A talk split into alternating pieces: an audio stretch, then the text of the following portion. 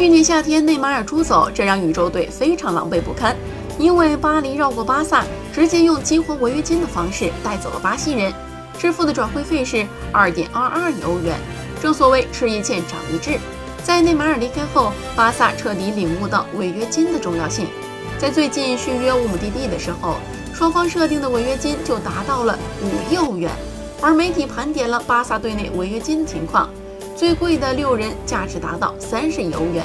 其中就包括梅西，他的合同违约金是七亿欧元，而皮克的违约金达到了五亿欧元。